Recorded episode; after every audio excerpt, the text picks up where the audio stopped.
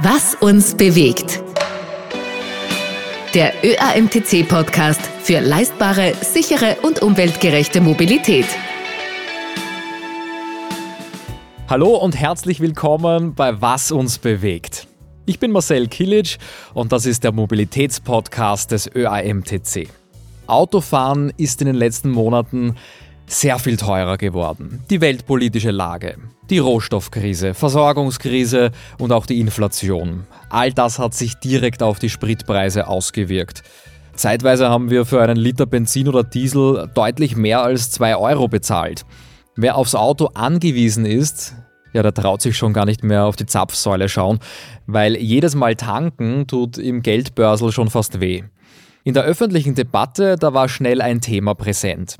Ein mögliches Tempolimit 100 km/h statt 130 km/h auf der Autobahn. Das sollte den Spritverbrauch senken und damit auch eine Ersparnis beim Tanken bringen. Aber wie hoch ist denn die Ersparnis für den Einzelnen wirklich? Und was hat die Allgemeinheit davon? Das ist das Thema unserer heutigen Episode und ich darf heute gleich zwei Gesprächspartner begrüßen. Peter Piesecker. Er ist Chefredakteur des ÖAMTC Mobilitätsmagazins Auto Touring. Willkommen, schön, dass du da bist. Hallo, grüß dich. Und auch bei mir ist der Verkehrswirtschaftsexperte des ÖAMTC Martin Graslober. Willkommen. Hallo, servus. Von euch beiden erwarte ich heute klare und objektive Ansagen, weil die Diskussion, wie viel Geld und wie viel CO2 langsameres Fahren wirklich einspart, ja, die ist heftig geworden und natürlich geprägt von vielen kontroversen Meinungen. In der September-Ausgabe des Autotouring, da steht auf der Titelseite ganz groß Spritsparen. Da gibt es viele konkrete Tipps zum Spritsparen und es geht um eine Testfahrt, die die Verbrauchsunterschiede von Tempo 130 zu Tempo 100 zeigt. Peter, was bringt es denn wirklich, um 30 km/h langsamer zu fahren? Ja, zunächst einmal, es bringt eindeutig etwas, es bringt dem Einzelnen etwas. Wir wollten genau wissen, wie viel das sein kann. Wir haben das mit drei Beispielen jetzt einmal ausprobiert. Wir, wir haben drei Autos genommen, möglichst äh, Autos, die auch weit verbreitet sind, einen Kleinwagen, Benzinmotor, Dreizylinder Benzinmotor, das war ein Skoda Fabia. Mhm. Wir haben einen SUV dabei gehabt und einen Gebrauchtwagen, um auch die älteren Fahrzeuge abzudecken und sind ich nehme es vorweg, das Ergebnis, wir sind auf eine Ersparnis gekommen, wenn man konsequent 100 fährt, dort wo man eigentlich 130 fahren dürfte, von 19 bis 29 Prozent bei diesen mhm. drei Fahrzeugen. Mhm. Also fast 30 Prozent. Ja, bis zu 30 Prozent. Es gab eben auch geringere Unterschiede ja. oder geringere Einsparungen aber irgendwo in dieser Größenordnung bewegt sich. Mhm. Und du hast schon den Skoda Fabia erwähnt. Wie habt ihr den Test genau durchgeführt? Welche Modelle waren da genau im Vergleich? Also wie erwähnt, das Skoda Fabia als Kleinwagen, mhm. äh, einen SUV, das war ein Mazda CX5 Diesel mit Allradantrieb, 184 PS Leistung. Äh, also ein Auto, das äh, vielen auch als Feindbild gilt. SUVs sind ja mhm. böse. Mhm. Und äh, als Gebrauchtwagen hatten wir einen Mercedes Kombi dabei aus dem Baujahr 2003. Ein älteres Modell mit Benzinmotor, äh, das natürlich mehr verbraucht, schon von vornherein als die modernen Autos. Ähm, angelegt haben wir die Fahrt so, wir sind, äh, wir haben eine Strecke gesucht, die möglichst großen 130 kmh Anteil beinhaltet mhm. und möglichst auch keine Baustellen. Das hätte das Ergebnis natürlich verfälscht. Äh, je mehr der Anteil der 130 kmh Strecken ist, die man fahren kann, desto mehr erspart man sich wenn man dort eben 100 fährt. Mhm, mhm. Wenn schon viele Tempolimits sind, Baustellen, Stau etc., ist die Ersparnis natürlich nicht so groß, weil man dann ja auch schon ohne Tempolimit oder ohne Beschränkung äh, dort langsamer fahren muss. Mhm. Also es ist eine Strecke, die einen Vergleich gut zulässt. Mhm. Wie sind die weiteren Parameter denn? Wie lange, wie weit seid ihr da gefahren? Also eine Strecke, eine Distanz äh, in einer Fahrtrichtung waren 170 Kilometer. Wir sind von Wien, Erdberg, dem ÖMTC Mobilitätszentrum weggefahren, über die Südosttangente, die Wiener Südosttangente, die auch schon limitiert ist auf 80, derzeit sogar 60 wegen einer Baustelle, über die Außenringautobahn A21 zur A1, zur mhm. Westautobahn und dort ging eigentlich äh, ein sehr großer Teil der Strecke mit 130 und Ziel war die Raststation St. Valentin in Niederösterreich Dort haben wir quasi umgedreht, eine kurze Pause, umgedreht, wieder zurückgefahren, dieselbe Strecke. Das heißt, insgesamt waren das 340 Kilometer. Mhm. Und genau das Gleiche haben wir am Tag darauf, bei ähnlichen Verkehrsverhältnissen, ähnlichem Wetter, alles sehr vergleichbar, nochmal gemacht mit denselben Autos, mit denselben Fahrern, aber das Tempo 100 strikt eingehalten. Also auch dort, wo es schneller gegangen wäre, vom gesetzlich erlaubten Limit, sind wir 100 gefahren. Was eine ziemliche Challenge ist, Mhm. weil äh, die anderen fahren nicht 100. Also braucht man auch äh, passende Testpiloten dazu. Mit Nerven, ja. Okay, also wir haben eine Strecke, die einen Vergleich zulässt, eine Distanz, auf der man auch wirklich was messen kann und Fahrzeuge, die den Querschnitt auf der Straße ganz gut abbilden. Welche Ergebnisse sind da jetzt dann rausgekommen? Also die größte Ersparnis haben wir unter diesen Bedingungen erreicht mit dem SUV, mit dem Diesel, dem Mazda CX-5. Überraschung eigentlich. Ja, der verbraucht, wenn man ganz normal fährt auf der Autobahn und auch 130 fährt, wo es geht, äh, 6,86 Liter auf 100 Kilometer und hat bei der zweiten Testfahrt 4,87 Liter nur verbraucht. Also das ist schon signifikant weniger, 29 Prozent weniger. Dann der moderne Kleinwagen mit einem Dreizylinder Benziner, der muss sich schon ein bisschen mehr anstrengen, die 130 auch zu halten.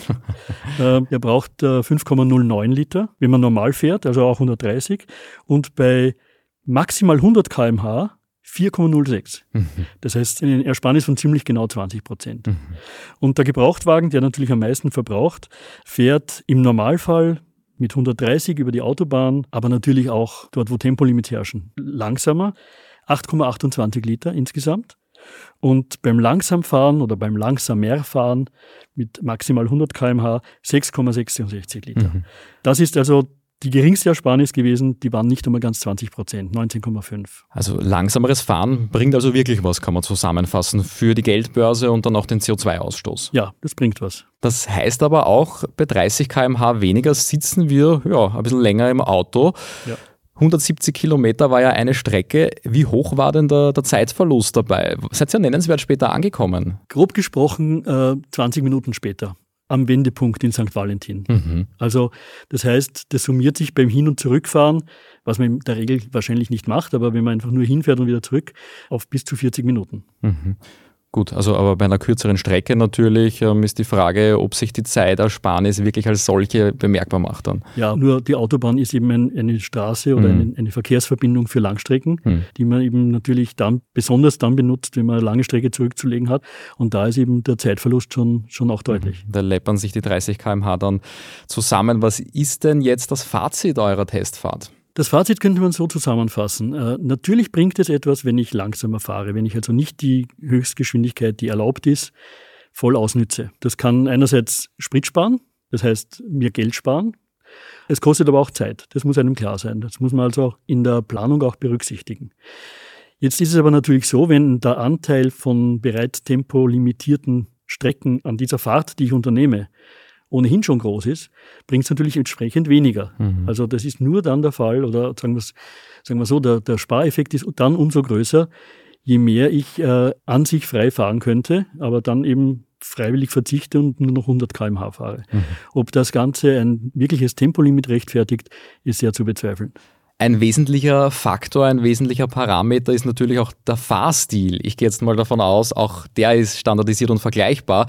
Aber wie seid ihr denn spritsparend gefahren? Also ein ganz wesentlicher Faktor sogar, denn im Grunde liegt es äh, am rechten Fuß des Fahrers, wie viel er verbraucht und, erst dann am Auto oder am Motor. Wir sind in beiden Fällen, sowohl bei der 130 km/h Testfahrt als auch bei der 100 km/h Testfahrt so gefahren, wie es der ÖMTC auch empfiehlt und äh, wie wir es auch in, in unserer September-Ausgabe nochmal auflisten. Ähm, das heißt, möglichst vorausschauend fahren, das Auto möglichst rollen lassen, versuchen, Bremsmanöver und Beschleunigungsmanöver so, so wenige wie möglich nur durchzuführen. Das heißt, ähm, den Schwung auszunützen und ähm, das Beschleunigen kostet einfach zusätzlich Sprit und das gilt es zu vermeiden. Also wir sind möglichst sparsam gefahren in beiden Fällen, so dass sich die Ergebnisse durchaus vergleichen lassen. Wer all die Spritspartipps wissen möchte, die gibt's zusammengefasst auf www.oeamtc.at slash Spritsparen. Und wer vielleicht gerade im Auto sitzt, wir haben natürlich auch eine ganze Podcast-Folge bei Was uns bewegt, dem Thema Spritsparen gewidmet. Das ist die Folge 11. Da haben wir den Leiter der Spritspartrainings des ÖAMTC zu Gast. Und da gibt's viele, viele praktische Tipps. Da kommen wir auf eine Gesamtersparnis von bis zu 10% Kraftstoff im Vergleich zur sonst gewohnten Fahrweise. Jetzt haben wir die Einsparungsmöglichkeiten besprochen, die jede Autofahrerin und jeder Autofahrer hat. Kommen wir zurück auf die eingangs gestellte Frage zum Einsparungspotenzial für den österreichischen Gesamtkraftstoffverbrauch. bei einem generellen Autobahnlimit von 100 km/h. Die stelle ich dem Verkehrswirtschaftsexperten des ÖAMTC Martin Graslober. Der ÖAMTC wurde ja schon oft kritisiert, weil er nur von einem Einsparungspotenzial von 1 bis 3 Prozent gesprochen hat, der Einzelne aber zwischen 20 und knapp 30 Prozent sparen kann. Wie passt das zusammen? Das klingt natürlich aufs Erste jetzt einmal ein bisschen seltsam. Ein bis drei Prozent gegenüber 20 bis 30 Prozent. Der Unterschied liegt aber in der Betrachtungsweise. Der Peter hat es kurz erwähnt. Es geht hier um individuelle Fahrten, auf denen ich anstatt 130 100 kmh fahre. Da habe ich ein Einsparungspotenzial individuell auf dieser einen Strecke von 20 bis 30 Prozent. Was wir aber uns angeschaut haben, ist eben im Hinblick auf Energieknappheit, auf äh, CO2-Emissionen, was hätte denn das so sozusagen für ein Potenzial überhaupt das Tempo zu reduzieren von 130 auf 100 und da kommt man eben auf ein bis drei Prozent. Das ist also eine gesamthafte Betrachtung, wie viel Sprit kann ich über ganz Österreich einsparen mit einem solchen Tempolimit. Das heißt, alle, die so gut wie nie Autobahn fahren und generell den gesamten Schwerverkehr, würde ein Tempolimit von 100 km/h auf Autobahnen also überhaupt gar nicht treffen. Das ist richtig, weil der einzige Ort, wo man in Österreich 130 fahren kann, ist natürlich auf der Autobahn. Wer darf hier 130 fahren? Das können nur die Pkw sein, das heißt die Lkw sind hier auch schon außen vor. Wir können auch dementsprechend alle Landstraßen und Gemeindestraßen jetzt einmal herausnehmen aus dieser Rechnung. Und da sehen wir eben, dass wir natürlich jetzt äh, Tempo 100 und äh, Tempo 80 Beschränkungen auch überall in Österreich schon haben. Die meisten kennen es ja, wenn man mit dem Auto unterwegs ist, dann wird man äh, sehr oft einmal eingebremst, sei es von einem Tunnel oder oder sonstigen Beschränkungen. Gerade um Städte, da ist natürlich auch viel los. Das macht sehr viel Verkehrsleistung. Es betrifft dementsprechend auch viele.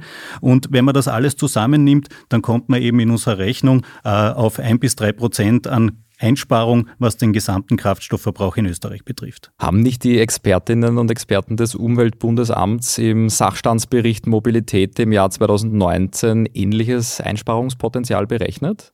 Der Hintergrund für diesen Bericht war eigentlich ein wenig ein anderer. Die sind eher von der Frage gekommen, wie viel CO2 kann ich einsparen durch unterschiedliche Maßnahmen. Und da war eine Maßnahme eben zum Beispiel Tempo 100 anstatt 130. Äh, die haben das Ganze in CO2-Äquivalenten ausgerechnet, wie es natürlich auch notwendig ist in, in der Debatte rund um die Klimakrise. Die sind auf 460.000 Tonnen an CO2 gekommen. Das kann man relativ äh, leicht umrechnen in Liter Sprit. Das sind 180 Millionen Liter Sprit. Klingt natürlich auch mhm. wieder nach viel, aber wenn man sich dann äh, einmal vor Augen führt, dass wir in Österreich 10 Milliarden Liter Sprit jährlich verbrauchen in einem normalen Jahr, dann kommen wir da auf gute 2 Prozent, äh, die auch das Umweltbundesamt bestätigt hat. Und das liegt natürlich absolut im Bereich auch von unseren Berechnungen. Ja, soweit die Berechnung. Peter, aus eurem Test in der Praxis gibt es da noch was zu sagen? Du bist ja die Strecke hautnah selbst gefahren und hast das miterlebt. Ja klar, wenn man so fährt, äh, wie, wie die Menschen im Alltag auch fahren, dann stimmt das auch. Man merkt das ja auch selber, dass man zum Beispiel bei einem Überholmanöver dann hinter einem langsameren Fahrzeug abbremsen muss dass man hängen bleibt hinter einem LKW und nicht gleich ausscheren kann, weil eben schnellere von hinten kommen. Also in der Praxis schaut es natürlich etwas anders aus. Äh, daher kann man nicht immer die 130 fahren, selbst wenn es erlaubt ist. Man kann auch nicht einmal die 100 immer fahren, wenn es erlaubt ist, äh, weil auch da solche Situationen vorkommen. Äh, wichtig ist eben zu betrachten, welche Durchschnittsgeschwindigkeit auf so einer Strecke mhm. kann ich erzielen. Und wir haben zum Beispiel auf unserer ersten Testfahrt, wo wir also die Tempolimits alle voll ausgenützt haben, eine Durchschnittsgeschwindigkeit von 107 kmh erzielt, also doch ein Stück weit weg von den 130. Und bei der zweiten Testfahrt, als wir Tempo 100 eingehalten haben, äh, sind wir sogar unter 90 kmh Durchschnittsgeschwindigkeit gekommen. Also das heißt, die Durchschnittsgeschwindigkeiten sind eigentlich viel entscheidender als die erlaubte Höchstgeschwindigkeit. Und das haben wir natürlich auch äh, in den Berechnungen, die der Martin äh, ausgeführt hat, berücksichtigt. Mhm.